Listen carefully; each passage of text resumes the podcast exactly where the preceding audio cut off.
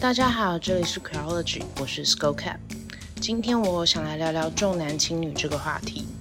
重男轻女是一种男女平不平等的观念，认为男性在各方面都比女性重要。因为这样呢，女性生而为人所应有的权利，就经常需要配合迁就成就男性而牺牲。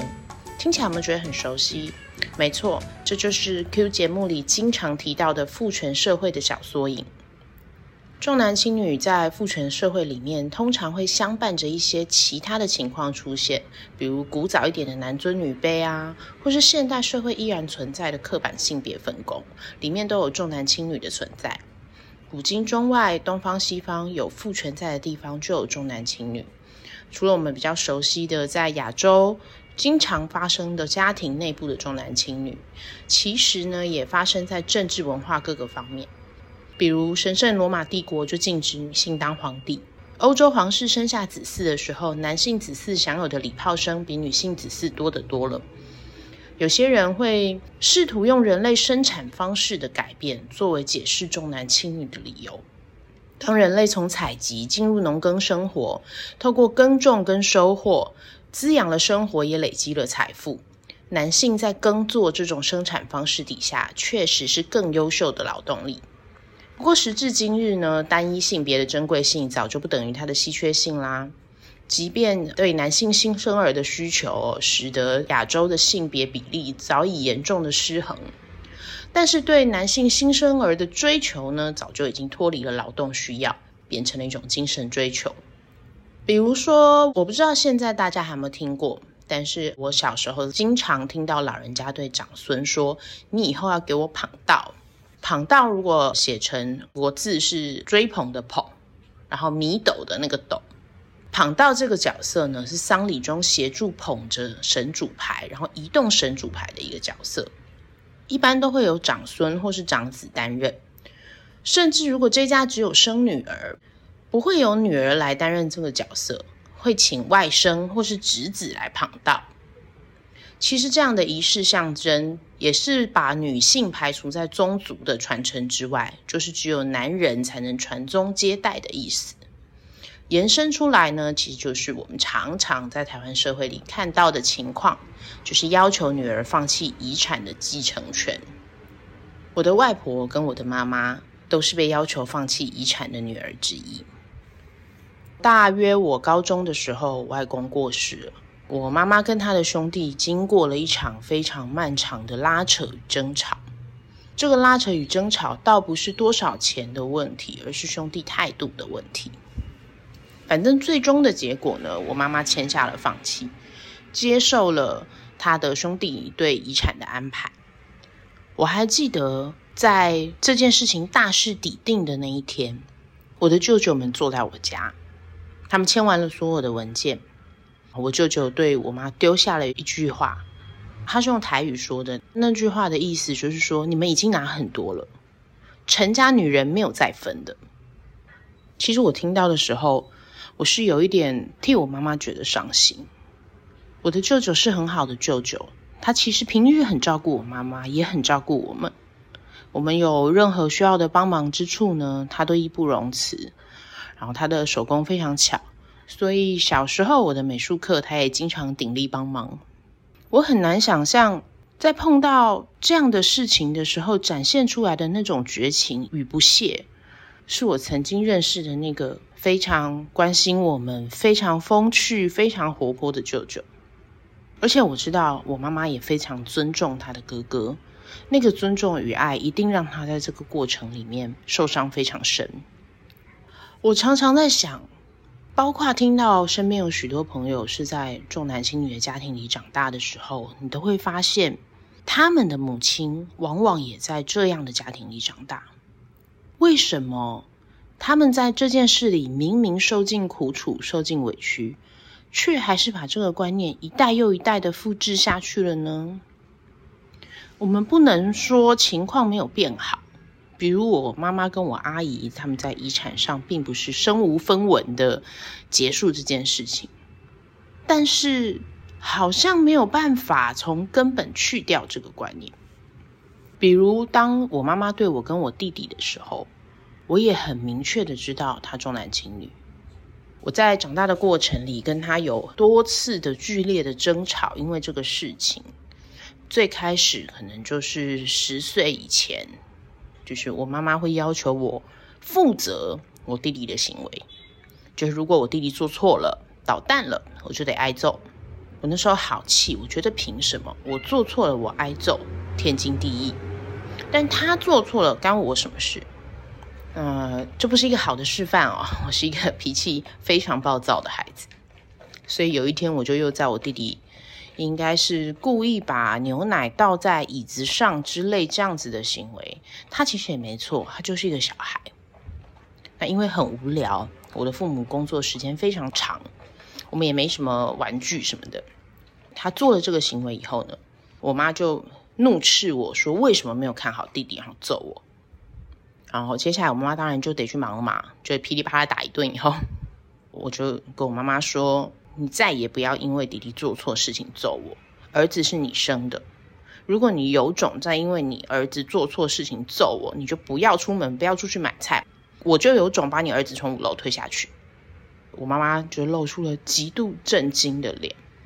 我不知道她当时是觉得我真的是认真的，还是她其实也在突然开始思索她为什么这么做。总之我没有印象，她那天有没有，比如说又揍了我一顿，或是。或是试图跟我解释他为什么这么想，但是他从此以后确实没有再因为我弟弟做错而揍我。那到了比较大了一点。大概可能十几岁的时候，我们家的重男轻女还是比较明显嘛。比如说，呃，家里有好吃的，谁喜欢的，可能会特别留给弟弟。他会跟我说：“哦，那个是你弟弟的哦。”当然不会，我都没有。我们家并不是这样。其实我父母还是蛮疼小孩的，包括还是蛮疼我的。所以我当然也有我的。那但是可能弟弟的会更多，或是非常的被保障。比如说，当我妈妈。得到了一盒蛋黄酥，他没有做任何分配，放在冰箱里的时候呢，我非常自觉的可能就会把这盒蛋黄酥呃除以四，然后觉得我再怎么喜欢，我顶多只能吃两颗，或是我就会选择只吃一颗。但我弟弟就是会打开冰箱把六颗蛋黄酥都吃光的人，重点是盒子还继续放冰箱里。我觉得这个程度上，在行为上就显示了他潜意识里知道他是被容忍这么做。甚至不能说是容忍，容忍还带一点指责的成分。他是这么做是完全不会被指责的。我妈妈可能只会笑着说：“哎，你真的这么喜欢哦？”或者是用很亲昵的方式拍打他，然后跟他说：“你下次不要这样。”但是如果我做了这样的事情，我知道我会被很严厉的指正，说为什么这么不体贴，为什么没有想到家里的其他人，甚至他们会延伸出来说，你如果在外面这样做，以后你的主管会怎么看你？你的同事都会讨厌你，叭叭叭叭叭。我觉得这个是重男轻女这件事情在我的生活里面造成影响的很重要的一个部分，就是我曾经有一段时间非常想当男生。就是包括从发型到打扮，长大以后我知道，呃，有些人他有这个性别认同的问题，所以他们这么做。然后我会觉得那个时候我这样做其实是一个挺幼稚的方式，因为我并不是对我本身的性别有不认同，但是呢，我觉得我的不认同是由于我的性别，就是我当时其实就可以感受到我被不认同是由于我的性别，我会觉得。我没有什么输他们的，我就只是不是男生而已。那我可不可以当一个男生，我就不用烦恼这些事情，或是我就不用接受这样的待遇，我就不需要委屈。而且在我认为这是不需要接受的委屈。我觉得我算是运气很不错的，因为就像我前面提到的，我的父母其实算是蛮疼孩子。然后我爸爸是一个很穷的家庭里长大的，所以他所有的。重男轻女啊，这些父权的观念都很重，但他的那种重不是那种一层一层一层压下来，世代相传，有其规定必须怎么做的那种重，他就单纯是不去想。比如说，当我跟他讨论这个重男轻女话题的时候，我说：“那凭什么男生拿比较多遗产？”我爸爸就会说：“男人要养家，所以是应该的。”所以你看他的观点，就像我们前面讲的这个。刻板的性别分工导致他认为重男轻女是正常的。他也不是觉得说哦，重男轻女是因为男生比较好或者什么的，他只是觉得说哦，男生负担更多经济的责任，所以他们应该得到更多经济的财产的传承。所以他在这方面，他比较没有精神上的那种贬低或是抑制，他多半是实物上的不去想这件事为什么这样，他觉得合理，本来就应该要这样。但是当然。就像刚刚讲到的旁道，当然这些传统观念也曾经给我带来很大的，要说冲击嘛。就我爸爸可能不知道，但是曾经给我带来很大的断裂。就是我成年以前的一段时间，我的父母一直都有非常剧烈的争吵，因为我爸爸有外遇，而且持续多年。最严重的时候是把外遇带回家的程度。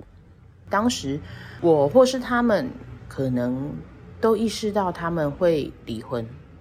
因为其实他们会大半夜争吵，然后起来踢我房门，叫我评理什么的。我那时候也不太睡得着。那有一天晚上，我就听到客厅稀稀疏疏的，我就假借起来上厕所，我就走出来，走出来就看到我爸爸在喝酒，他应该是略有一点醉意。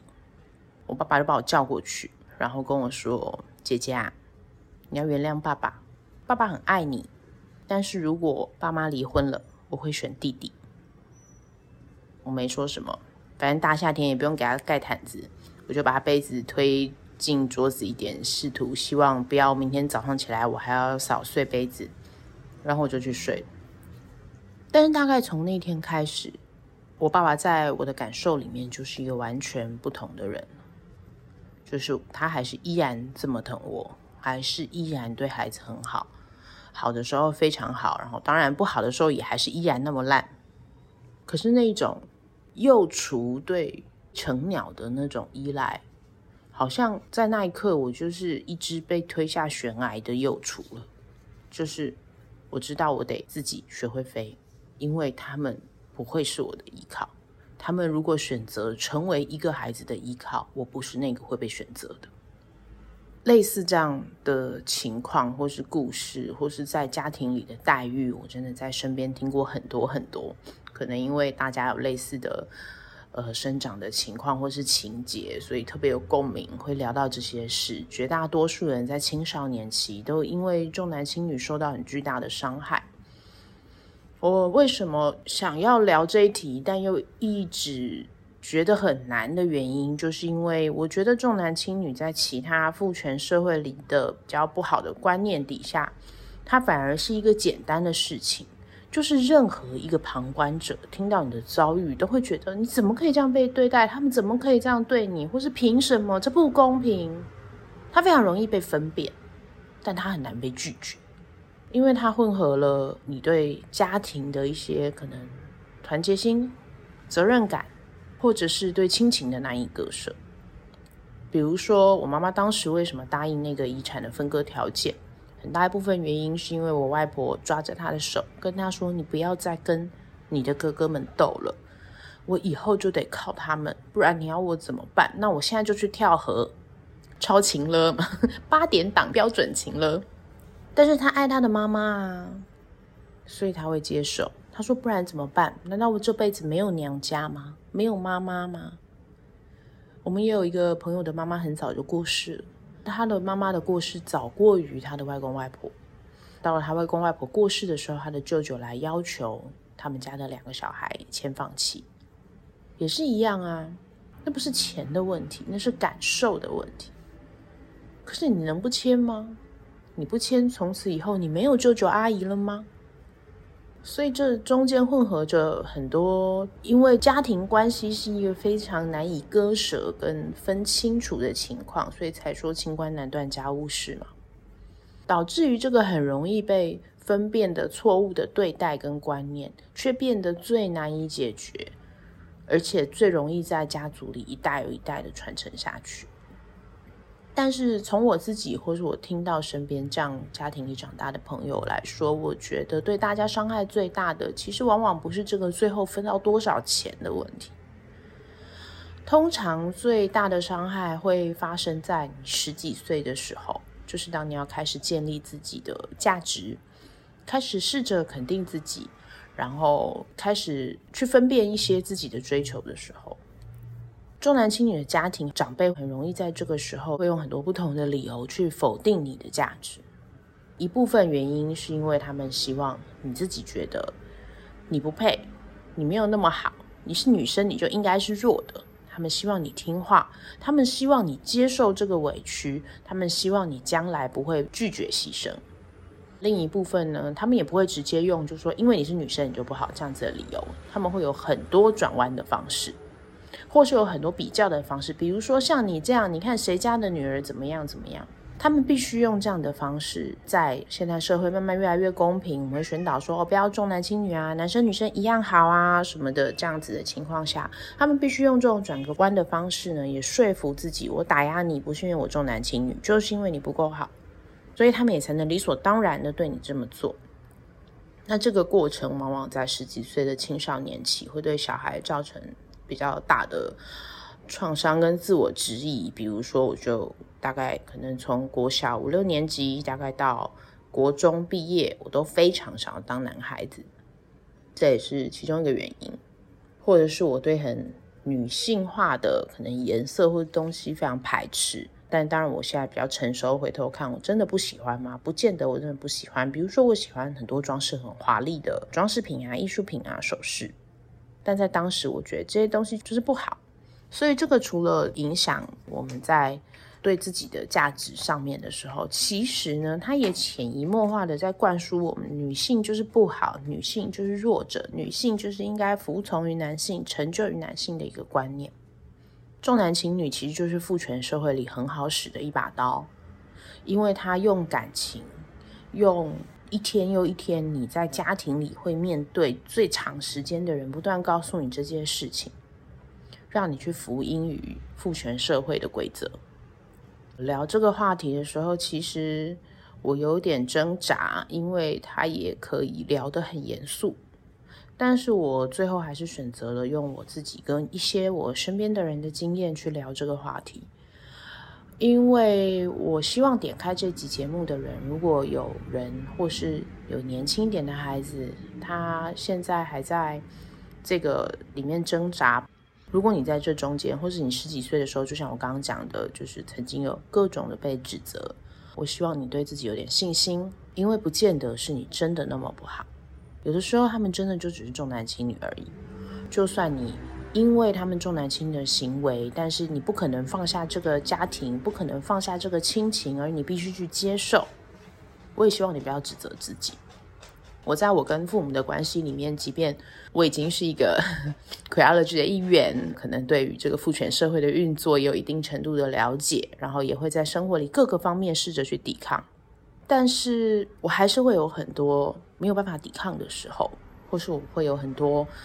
因为心疼我的父母，所以我决定接受他们怎么安排的时候，就像我自己的房子在装潢完验屋的时候，设计师跟我的父母跟我一起，然后就要去验那个屋子。